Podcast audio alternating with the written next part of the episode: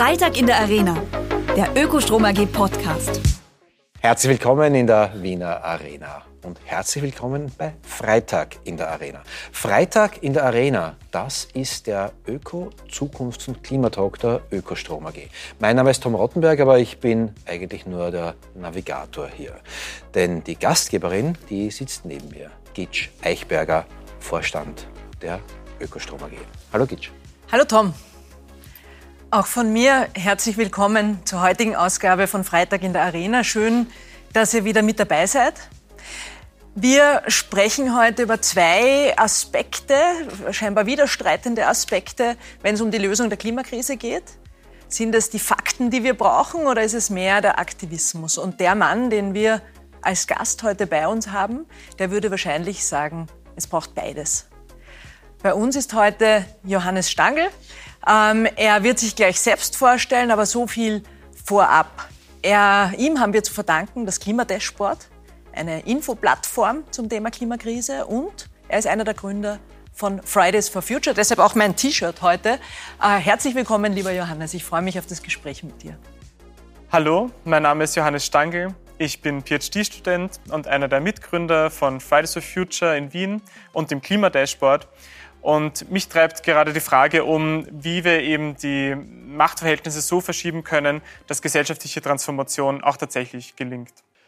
Ja, Johannes, auch ich begrüße dich ganz herzlich hier in der Arena. Du bist etwas, was viele Leute nicht verstehen. Einerseits Aktivist bei Fridays for Future, andererseits auch in der Wissenschaft tätig, also Fakten, Fakten, Fakten basiert. Die Gitsch hat es bei der Begrüßung auch schon gesagt. Wie kommt es zusammen? Ich freue mich auch sehr, heute da zu sein und ähm, dass ich gerade über diese Dichotomie vielleicht ein bisschen sprechen und vielleicht sie auch ein bisschen auflösen kann für ähm, das Publikum. Ähm, aus meiner eigenen Biografie kommt das äh, für mich persönlich zusammen. Also ich wollte eigentlich immer Physiker werden, habe das äh, schon seit äh, äh ich ein Jugendlicher war äh, als Wunsch gehabt, habe es dann auch angefangen zu studieren, im Bachelor abgeschlossen, bin aber während dem Studium draufgekommen, wir haben gerade echt krasse Probleme, die Klimakrise entgleitet uns gerade vollkommen und das liegt eben nicht daran, dass wir zu wenig Fakten haben. Also wir wissen sehr gut Bescheid, ähm, was die Mechanismen sind, was wir tun müssten, die Emissionen zu vermindern, aber äh, wir kommen nicht ins Tun. Und dann hat mich äh, Klimapolitik begonnen zu interessieren und so bin ich dann auch auf der Klimakonferenz in Katowice gelandet 2018 mit anderen dann äh, noch sehr prominent äh, werdenden äh, Aktivistinnen und Aktivisten. Greta Thunberg war dort da, damals eine 15-jährige Schülerin, die sich äh, am Freitag vor das schwedische Parlament gesetzt hat, ähm, alleine und ähm, ihren Protest gemacht hat und das hat uns inspiriert und so bin ich dann wirklich zum Aktivismus gekommen. Ich finde, das ist eine spannende quasi Bandbreite, die du, die du da abdeckst. Aber ist es nicht letztendlich das? Die Fakten zum Klimawandel sind ja bekannt und zur Klimakrise. Wir wissen, die Wissenschaftler sind sich da einig. Äh, wir wissen, was da ist. Trotzdem ähm, ist die Dringlichkeit irgendwo spüren ganz wenig Menschen. Ist es so, dass die Fakten zwar bekannt sind, aber zu wenigen Menschen? Und ist das Aktivismus, diese Fakten an die Menschen zu bringen? Also ich glaube, im Klimaaktivismus ähm, können wir verschiedene Phasen voneinander unterscheiden. Also alles, was ähm, quasi seit die Klimakrise ein Thema ist, aus den 80er, 90er raus, ging es ganz viel um Bewusstseinsbildung. Eben den Menschen war das Problem nicht bekannt, es, ähm, die Mechanismen vom Treibhauseffekt ähm, waren wenig bekannt, das musste einfach erst durch die Bevölkerung diffundieren. Aber ähm, dann in der zweiten Phase ähm, geht es weniger darum, jetzt Fakten ähm, rein auf die Straße zu bringen und, und, bekannt zu machen, sondern es geht eben tatsächlich darum, äh, Machtinteressen in Frage zu stellen und herauszufordern, weil im Endeffekt ähm, ist die Lösung der Klimakrise ähm, eine, eine Verschiebung von Macht. Also in, äh, in spezielle Industrien haben immer noch sehr starke Interessen, dass äh, Klimalösungen nicht umfassend oder abgewandelt oder erst langsam umgesetzt werden. Ähm, und da geraten eindeutig eben äh, Machtinteressen aneinander, das ja, Wohlergehen der ganzen Menschheit gegen die Profitinteressen von ein paar Konzernen. Ähm, und da befinden wir uns jetzt gerade. Also jetzt sind wir in diesem Aushandlungsstreit, wie gestalten wir die gesellschaftliche Transformation. Fridays for Future gibt es mittlerweile seit ungefähr fünf Jahren. Du hast selber gesagt, 2018 in Katowice hast du äh, Greta Thunberg gesehen, wie sie noch niemand unter Anführungszeichen gekannt hat. Die Fridays gibt es seither. Ähm, Fridays for Future in Österreich, muss ich jetzt gestehen, ich habe meine Hausaufgaben nicht gemacht, gibt es vermutlich seit 2019, 2020 ungefähr. Ähm, aber mittlerweile seid ihr ein etablierter Faktor. Was beschäftigt euch denn derzeit? Vielleicht dazu kurz. Wir haben tatsächlich eine Woche, nachdem die Klimakonferenz geendet hat, 2018 am 21. Dezember unsere erste Demo in Wien am Heldenplatz gehabt. Da waren 20 Leute und 2019 war dann so richtig das starke Jahr, in dem die Organisation gewachsen ist. Wir haben ja damit ähm, nie gerechnet, wie groß das werden wird. Ähm, wir haben einfach mal getan sozusagen, inspiriert ähm, von Greta Thunberg und ihrem sehr selbstständigen Protest ist das eine Riesenbewegung geworden und mittlerweile eben auch eine Organisation. Das heißt, ähm, Fridays for Future ähm, setzt immer mehr auch auf äh, explizite Kampagnenarbeit. Das heißt, wir versuchen eben auch einzelne ähm, Gesetzesvorhaben, zum Beispiel wie das ausstehende Klimaschutzgesetz, ähm, tatsächlich zu bespielen und, auf, und, quasi zu einem politischen Thema zu machen, in die Öffentlichkeit zu bringen. Das unterscheidet sich wahrscheinlich jetzt von 2019, wo es wirklich darum ging, einmal zu demonstrieren, wie vielen Menschen das äh, einfach ein großes Anliegen ist, wie viele Menschen verstanden haben, dass wir jetzt ähm, so das Zeitfenster haben, in dem wir handeln müssen. Und das heißt, uns beschäftigen jetzt wirklich die spezifischere Aspekte dessen, was umgesetzt werden muss. Und wir versuchen, das stärker zu thematisieren. Ist die Zivilgesellschaft quasi, als, die da wichtige Rolle einnimmt, als äh, in dieser Machtverschiebung, wie du sagst, oder in diesem Aushandlungsprozess, äh, in, in, dem wir gerade sind? Mich würde interessieren, weil, ja auch, weil ja Fridays eigentlich auch schon nimmer die, die jüngste Bewegung sind. Äh, es gibt jetzt äh, die, die letzte Generation zum Beispiel und auch diese sehr, äh, sehr sichtbaren Aktionen mit den Klebeaktionen, auch die, diese äh, Bilderschüttaktionen, die sozusagen, die, die da noch ein Stück weit extremer als, äh, als Fridays, die ja sehr stark auf, auf Massenbewegung ausgelegt waren, die, die ein Stück weit noch extremer auf das Thema aufmerksam machen. Wohin führt das eigentlich noch? Braucht es immer mehr und immer neue sozusagen Mittel, damit die da oben zuhören? Oder wie, äh, wohin wird sich das noch entwickeln, deiner Meinung nach? Also generell ähm, empfinde ich es als extrem positiv, dass ähm, die Klimabewegung, die Klimagerechtigkeitsbewegung sich mittlerweile eben so ähm, aufgliedert in so, in so, viele verschiedene ähm, Initiativen, Protestformen, äh, Menschen, die sich eben ähm, in verschiedenster Weise einbringen. Also es hat auch mit, nicht mit Fridays for Future äh, begonnen, das ist ja ganz klar. Es gibt die klassischen NGOs, es gab damals auch schon System Change und Climate Change. Ähm, und Fridays for Future hat es aber geschafft, glaube ich, Klimademonstrationen, ähm, Klimaprotest sehr in die Breite zu tragen. Und ich glaube, das ist auch nach wie vor unsere, ähm, unser Anliegen, unser, unsere größte Stärke, dass wir eben sehr niederschwellig äh, Menschen eine, eine, also ihre Stimme ähm, auf die Straße bringen lassen, kanalisieren zu einer politischen Forderung. Und das wird sich auch so nicht ändern. Aber natürlich ähm, zeigt auch die Geschichte der sozialen Bewegungen, dass ziviler Ungehorsam, wirklich stören, den Mächtigen auf die Nerven gehen, ähm, auf jeden Fall mit dazukommen muss. Und da braucht es einfach ein gutes Ineinandergreifen. Wie gut seid ihr denn miteinander vernetzt? Wenn man sagt, irgendwie die letzte Generation, die ist sozusagen für die wilden Aktionen zuständig und ihr seid äh, dafür zuständig, dass man dann mit den Eltern doch noch äh, am Sonntag am Mittagstisch sitzen kann und vielleicht auch darüber diskutieren kann, was die bösen Buben und die bösen Mädchen gemacht haben. Ist es jetzt zu platt formuliert oder geht das ein bisschen in diese Richtung? Ich finde, das ist ziemlich gut auf den Punkt gebracht. Also ähm, Fridays for Future ähm, versucht eben möglichst ähm, niederschwellig überall in die Gesellschaft ähm, reinzukommen, eben gerade über, über ähm, SchülerInnen, junge Studierende, die sich dort engagieren können. Ähm, und Genau, also da gibt es auch ähm, in der NGO-Szene zum Beispiel ähm, verschiedene Rollen. Ja. Die einen so ein bisschen treten die Tür ein, plakativ gesprochen, und dann müssen die anderen reinkommen und ähm, auf den Verhandlungstisch. Ich würde jetzt nicht sagen, dass das ähm, die Rolle von Fridays for Future ist. Unsere Rolle ist klar Protest ähm, und ähm, eine, eine, sozusagen eine Gegenkraft auf die Straße zu bringen. Aber man könnte natürlich sagen, wir versuchen die Leute abzuholen, die dann quasi erst einmal ins Nachdenken kommen, was ist eigentlich meine Rolle in der Klimagerechtigkeitsbewegung Bewegung und wir versuchen quasi mal so den Entry Point zu schaffen. Aber ist Polarisierung nicht etwas, was auch Gegensätze, was Mauern, was äh, Konflikte erst schürt? Das Spannende ist ja, die Konflikte sind ja da. Also es gibt ja ähm, genau PolitikerInnen, Politiker, die ähm, sich eben äh, einlassen auf die Forderungen von äh, fossilen LobbyistInnen und dann eben Klimaschutzgesetze verzögern, nicht beschließen, ähm, Klimaschutz nur als Label vor sich hertragen, ohne wirklich tiefgreifend eingreifen zu wollen in die Gesellschaft, wie es ja vom ähm, Weltklimarat ähm, als absolut notwendig erachtet wird. Das heißt, die Konflikte sind ja da und die ähm, Aufgabe von Klimaprotest ist, das sichtbar zu machen und zu sagen, hier geht das Wohlgeme Wohlbefinden, das äh, gute Leben für alle, äh, eine gute Zukunft für alle entgegen eben spezielle Interessen, ähm, die hier versuchen, ihre Pfründe zu verteidigen. Wo stehen wir da deiner Meinung nach ganz selbstkritisch betrachtet? Weil so, so, es ist ja nicht mehr viel Zeit, wenn man Wissenschaftlern Glauben schenkt. Wir werden bis 2030, bis zwischen 2030 und 2035 schon diese 1,5 Grad erreicht haben. Und das ist jetzt nichts Positives, da wollen wir nicht hin. Das heißt, wir werden das vermutlich überschreiten. Wie, wie stehen wir denn in dazu, im Zustand der Gesellschaft? Wie weit seid ihr in dieser Machtverschiebung? Das ist eine gute Frage. Ich glaube, es hat sich in den letzten Jahren extrem viel getan. Also das Bewusstsein ist absolut da. Die Menschen ähm, sehen die Klimakrise nach wie vor als eines der absolut drängendsten Probleme zu, äh, da, also breit in der Bevölkerung, egal ob quasi klimaaktivistisch äh, aktiv oder nicht. Ähm, das heißt, das Bewusstsein, von dem wir vorher gesprochen haben, ist auf jeden Fall da.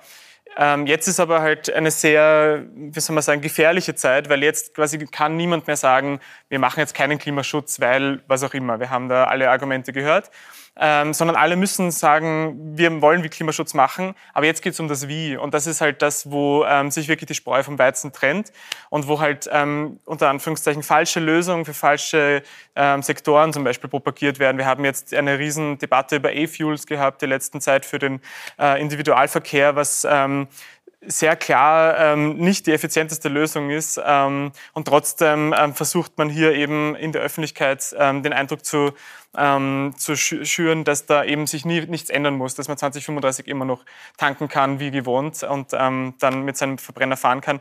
Und das ist halt wirklich da, wo wir jetzt gerade stehen, dass wir versuchen müssen, diese falschen Lösungen als solche ganz klar zu benennen und einfach dafür noch mehr Bewusstsein zu schaffen da kann vielleicht dann auch sowas wie das Klimadashboard helfen. Ich glaube, E-Fuels sind ein gutes Beispiel, weil es in ganz Europa so hochgespielt wurde und weil es ja eigentlich ein, ein Zurückgehen von einer Position war, wo man eigentlich schon weiter war.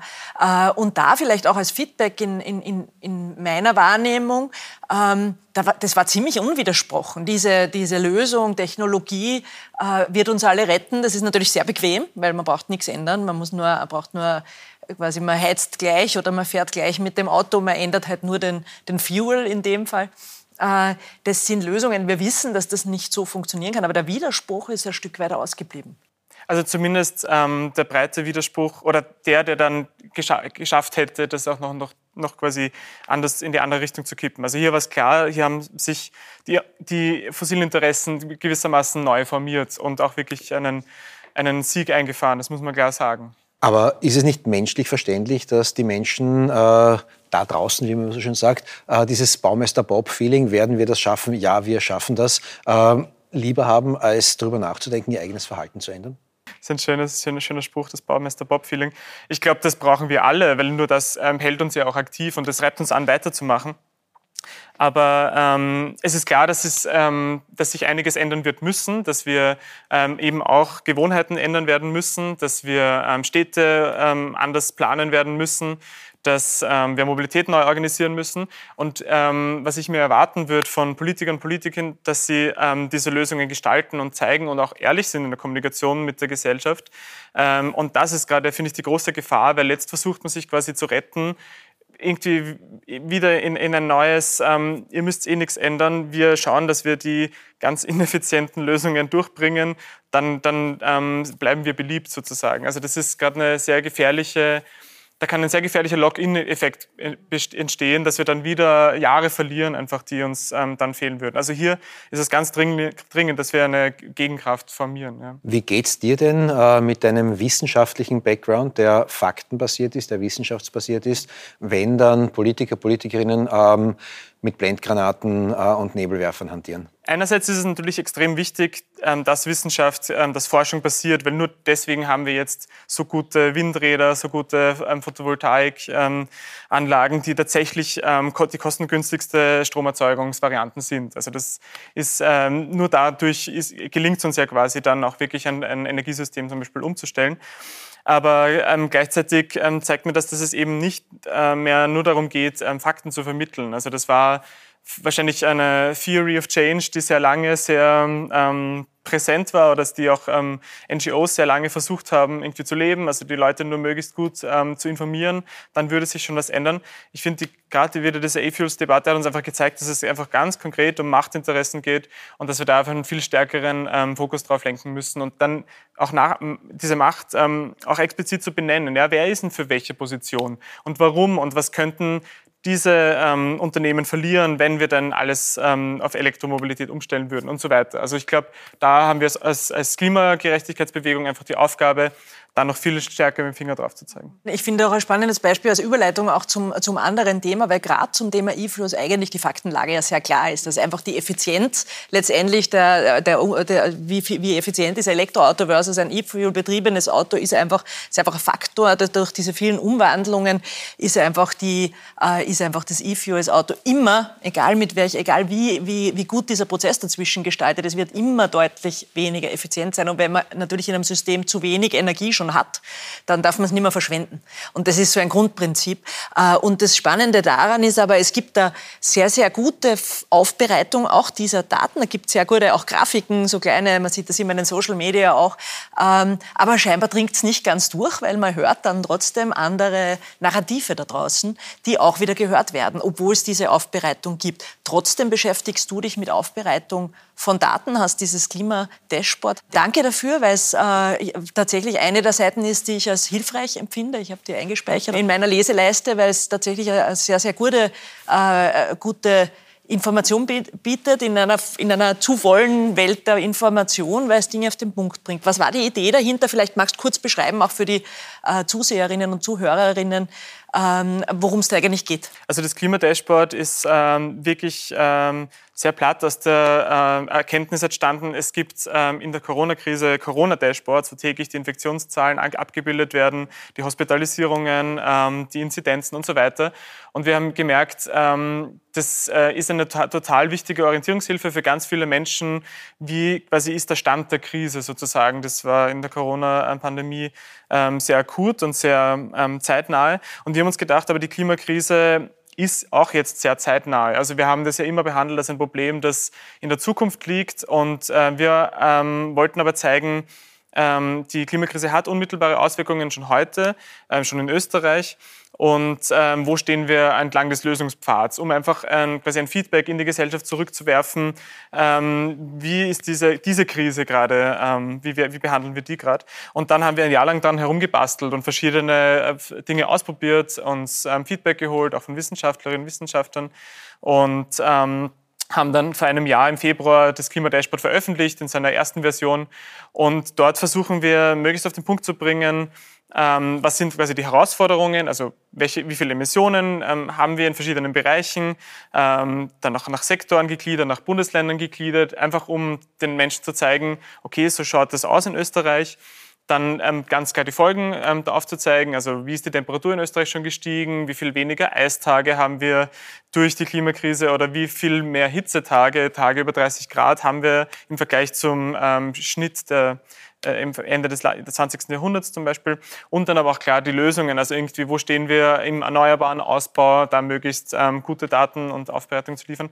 Und im Endeffekt soll es ein Angebot sein für Menschen, die eh schon ein Interesse haben. Also ich glaube, wir werden mit dem Dashboard niemanden, also keinen Klimaleugner, keine Klimaleugnerin überzeugen, aber wir möchten Menschen, die eben ein Interesse haben, also deswegen danke, dass äh, auch ihr es abgespeichert habt, weil wir möchten eine Orientierung bieten und einfach Menschen, die Arbeit ersparen, sich selbst durch diese Reports zu wühlen, wo diese Daten veröffentlicht worden sind und sehr schlecht zugänglich sind eigentlich. Das wäre so meine nächste Frage gewesen. Ähm Du sagst Februar letzten Jahres, also Februar 2022.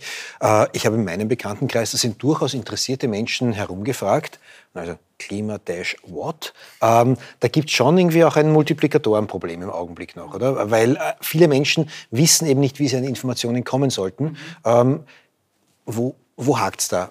Kommuniziert ihr falsch? Sind die Medien äh, ignorant? Sind die Leute zu langsam beim äh, Aufgreifen von solchen Informationen?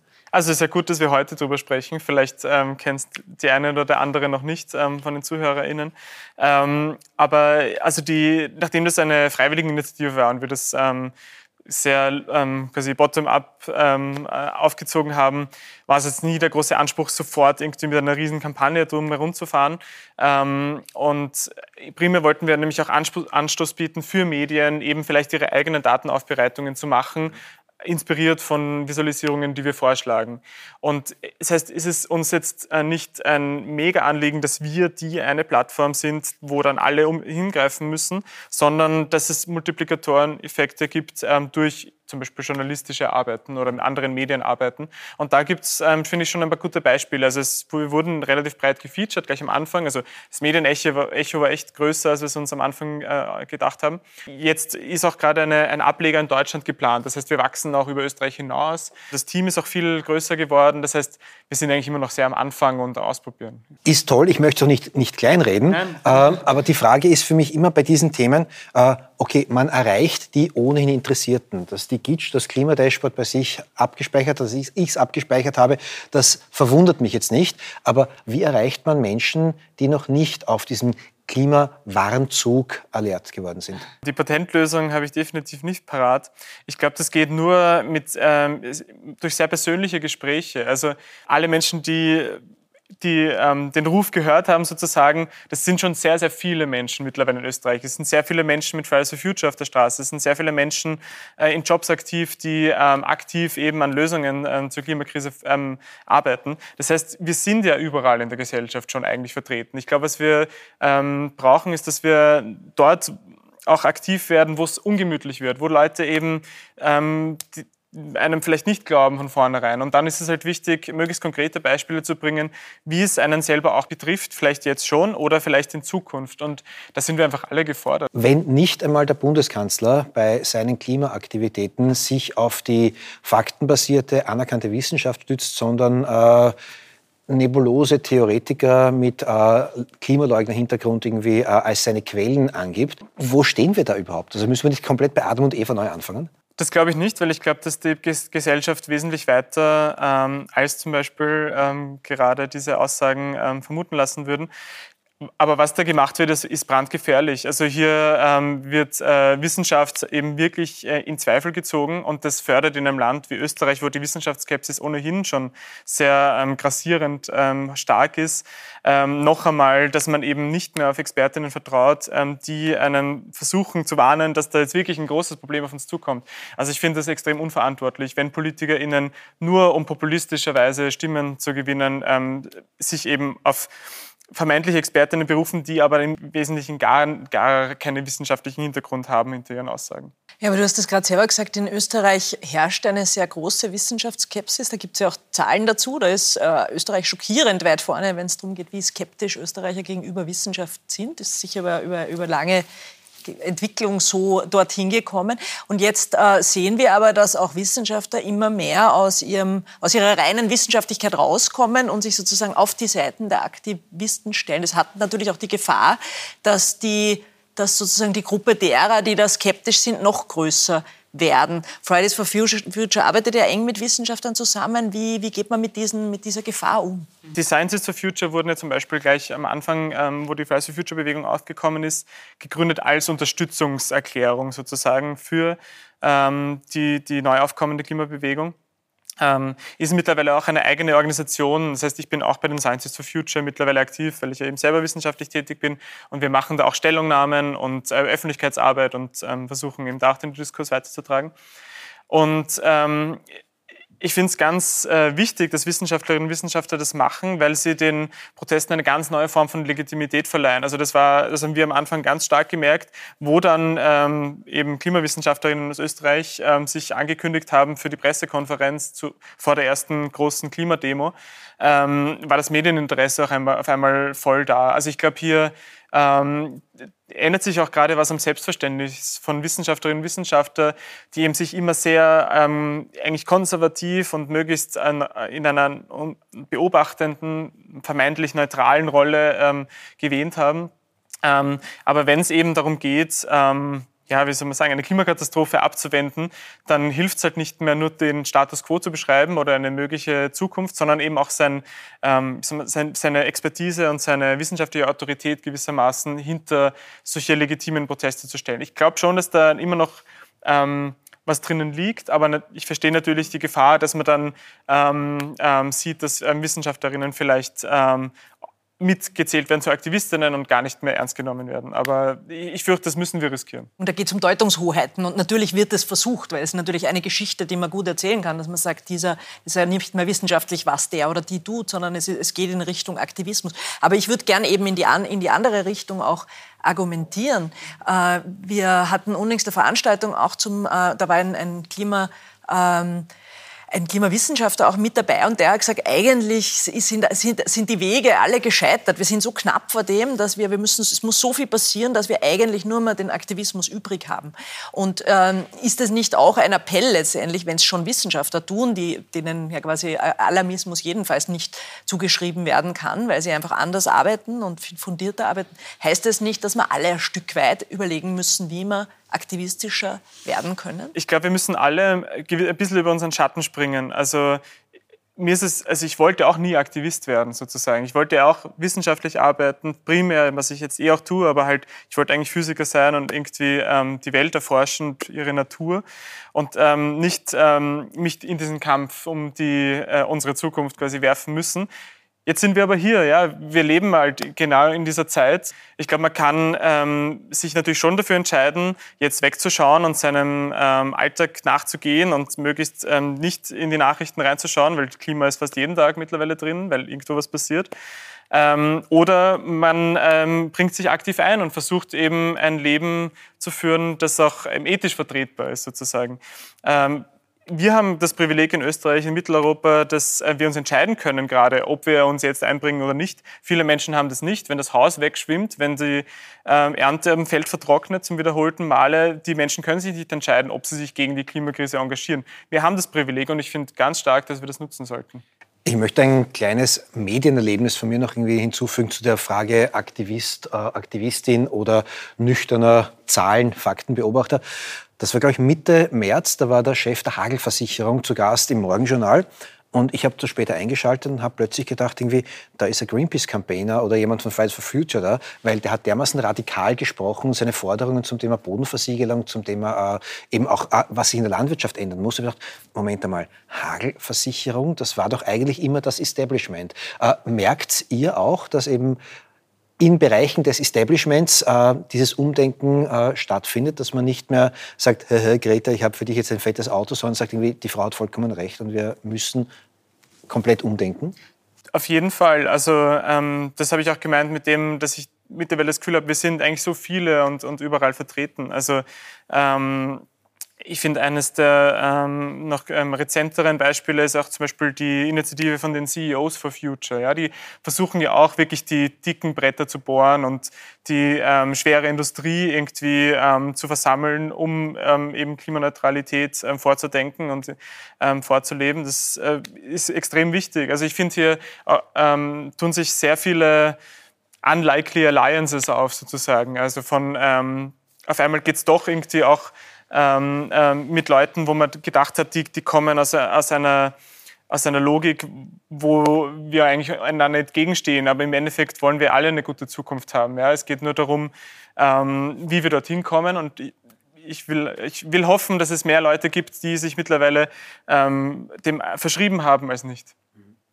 Die Unlikely Alliances, Gitsch. Ähm, sind das die Hoffnungsträger für dich, für uns? Ja, ich glaube, dass es schon ein Appell an uns alle ist, dass wir aus unserer Komfortzone raus müssen. Man muss schon sagen, dass natürlich, wenn sich Leute bewegen, denen man es nicht zuschreiben äh, würde, ja, dann hat es natürlich einen anderen Effekt. Und das können Wissenschaftler sein. Äh, dort ist es jetzt nicht mehr so überraschend, aber das können auch Leute aus der, aus der Wirtschaft sein, die da, die da einfach sich wirklich, die sozusagen wirklich große Schritte machen. Mhm. und das äh, ist tatsächlich, glaube ich, dass das auf die Gesellschaft eine andere Wirkung hat, als wenn es die üblichen Verdächtigen sind. Das ist, äh, das ist ganz bestimmt so. Aber ich glaube tatsächlich, dass der Appell für uns alle gilt. Ich glaube, dass wir alle aus dem raus müssen und ich glaube, wir leben alle in dem. Das ist auch ganz menschlich, dass wir uns so ein Stück weit vormachen, dass es eh so weitergeht. Und wahrscheinlich müssen wir uns jeden Tag fragen, wie wir, ähm, wie wir mit dem Wissen, das wir haben, eigentlich umgehen und welche Verantwortung das mit uns bringt mit sich bringt. Bei Freitag in der Arena sitzt da jemand von Fridays for Future. Ähm, Dein Kollege, der Ulrich, ist bei den CEOs for Future und du trägst ein Shirt, auf dem steht nicht nur Freitags for Future. Ähm, das kann man jetzt alles ein bisschen belächeln, solche Shirts, aber es ist auch immer ein Kern Wahrheit in so einem kleinen Witz drinnen. Glaubst du, werden wir dieses nicht nur Freitags for Future, sondern jeder Tageszukunft schaffen? Ich glaube, das äh, müssen wir und ich glaube, das wollen die Menschen auch. Die Leute wollen ja auch zum Beispiel in Jobs arbeiten, wo sie wissen, dass sie an einer gedeihlichen Zukunft äh, mitarbeiten und eben nicht äh, unsere äh, Lebensgrundlagen zerstören. Das heißt, ähm, Ganz klar, ähm, wir, wir werden jeden Tag für die Zukunft äh, eintreten müssen. Ähm, freitags tun wir es vielleicht auf der Straße. Wenn man Gegenwind hat, kann man ein Windrad aufstellen und daraus Energie holen. Ähm, wenn man Gegenwind hat, kann man auch merken, man ist auf der richtigen Schiene, auf dem richtigen Weg unterwegs. Ähm, aber irgendwann kann der Gegenwind einen auch wegblasen. Äh, wie bleibst du optimistisch? Was macht dir Hoffnung und warum bist du seit fünf Jahren äh, nicht müde geworden? Um bei dem äh, Bild zu bleiben, wenn viele Leute mit einem stehen und hinter einem stehen gegen den Wind, dann bläst es dann noch weniger äh, leicht weg. Also das, ähm, was mir Hoffnung gegeben hat, ist eben mich zu engagieren, mich äh, mit anderen zusammenzutun und ähm, einfach ins Tun zu kommen, in welcher Weise auch immer. Also ich war, bevor ich bei Fridays for Future war, habe ich, war ich auch selber ein bisschen in diesem Doomism, es ist eh vielleicht schon zu spät und was ähm, können wir da überhaupt noch irgendwas machen? Das ist eine Position, die wir uns überhaupt nicht mehr leisten können. Ähm, die tut einem auch nicht gut. Ja? Das Einzige, was hilft, ist, sich mit Menschen, die ähm, ähnlich denken, die man, ähm, mit denen man das Gefühl hat, man könnte was weiterbringen, sich zusammenzutun und einfach ähm, dort aktiv zu werden, wo man gerade ist. Ja? Und das Klimadashboard war auch nur ähm, etwas, was uns in, in, im Lockdown eingefallen ist, weil wir eh vor dem Computer gesessen sind und uns nicht treffen konnten. Das heißt, man kann sehr schön kreativ werden und das ist etwas, ähm, was mich jedes Mal wiederholt, auch wenn es irgendwie ein Tief gibt, wenn es einen Rückschlag gibt, wenn's, ähm, wenn ähm, Klimapolitik eben wieder verschleppt wird. Ähm, wir werden immer mehr, also Fridays for Future ist ja mittlerweile, die ProtagonistInnen, die das hauptsächlich treiben, sind ja komplett andere, als es vor fünf Jahren eben vielleicht der Fall war. Das heißt, ähm, hier wurden so viele Prozesse schon in Gang gesetzt, ähm, die auch nicht mehr aufzuhalten sind. Und das gibt mir sehr viel Hoffnung, weil die Klimabewegung wird immer breiter, immer größer, immer stärker. Und am Ende werden wir diese sozialen Kipppunkte hoffentlich erreichen, bevor wir die Klimakipppunkte erreichen. Auch wenn wir uns einig sind, dass wir sagen, die großen äh, Hebel muss die Politik muss die Wirtschaft setzen, man kann nicht alle Verantwortung auf das Individuum abwälzen, haben wir in diesem Podcast, in diesem Videocast ein Element, wo wir genau das Gegenteil tun, wo wir nicht sagen, wir würden gerne wissen, was kann jeder, was kann jede äh, machen, wo wir unsere Gäste immer bitten, ihren Tipp am Freitag mitzubringen, äh, einen Hinweis auf etwas, wo der die Einzelne etwas tun kann, was in Summe dann auch eine Veränderung bewirken kann. Was wäre denn dein Tipp am Freitag? Der Ökostrom AG Tipp am Freitag. Also mein Tipp ans Individuum, wie man das so schön sagt, ist eigentlich immer über den individuellen Schatten zu springen und sich mit anderen zusammenzutun. Weil nur dann äh, ent, äh, entsteht wirkliche Gestaltungsmacht und ähm, ähm, entsteht ein, ein, ein, Gegennarrativ. Und wenn man jetzt vielleicht Lust bekommen hat, noch ein bisschen hinter die Kulissen zu schauen, wie eben Klimaaktivismus sich entwickelt hat über die letzten Jahre, ähm, Lena Schilling, eine sehr bekannte Klimaaktivistin, eine gute Freundin von mir, hat ein Buch geschrieben. Ich durfte da ein Kapitel beisteuern, auch über meinen Weg quasi ähm, in den Klimaaktivismus. Ähm, und das heißt eben äh, eine radikale Wende, weil wir eine Welt zu gewinnen haben. Und das würde ich ähm, den Hörerinnen und Hörern gerne empfehlen, weil ich glaube, es gibt wirklich sehr schöne Eindrücke aus dem täglichen Leben von Menschen, die sich ähm, dem ganz verschrieben haben. Und vielleicht inspiriert das auch, aktiv zu werden. Eine radikale Wende, weil wir eine Welt zu gewinnen haben. Du erzählst auch deine Geschichte drinnen. Äh, ich bedanke mich bei dir, dass du einen Teil deiner Geschichte hier erzählt hast. Äh, die letzte Frage geht traditionell an die Gastgeberin. Gitsch, was nimmst denn du aus diesem Gespräch heute mit? Erst einmal danke. Äh, und ich nehme Motivation mit, äh, weil man bei dir einfach ganz stark spürt, dass du selber motiviert bist und, und, und Hoffnung hast äh, und, und da aktiv bist und das strahlt aus äh, auf mich, auf dich wahrscheinlich auch, Tom, nehme ich an. Und das, das ist auf jeden Fall ein Gefühl, das ich, das ich mitnehmen werde. Was der, das Thema ist, wo ich wahrscheinlich aus dem Gespräch am meisten drüber nachdenken werde, ist dieser Aspekt der Machtverschiebung, äh, der einfach, der ja in deiner, äh, in deiner Analyse als ein zentraler rübergekommen ist. Also diese Frage, was sind die Beharrungskräfte auch in unserer Gesellschaft und wie schaffen wir es, dass wir die sozusagen diese sozialen Punkte erwisch, äh, erreichen, damit sich letztendlich die Macht, Macht ist oft ein hässliches Wort, aber es trifft es wahrscheinlich, ähm, dorthin verschiebt, dass, die, dass es getan wird, was getan werden muss. Und ähm, das äh, ist letztendlich die, deine Antwort äh, raus aus der Komfortzone, aus der persönlichen Komfortzone.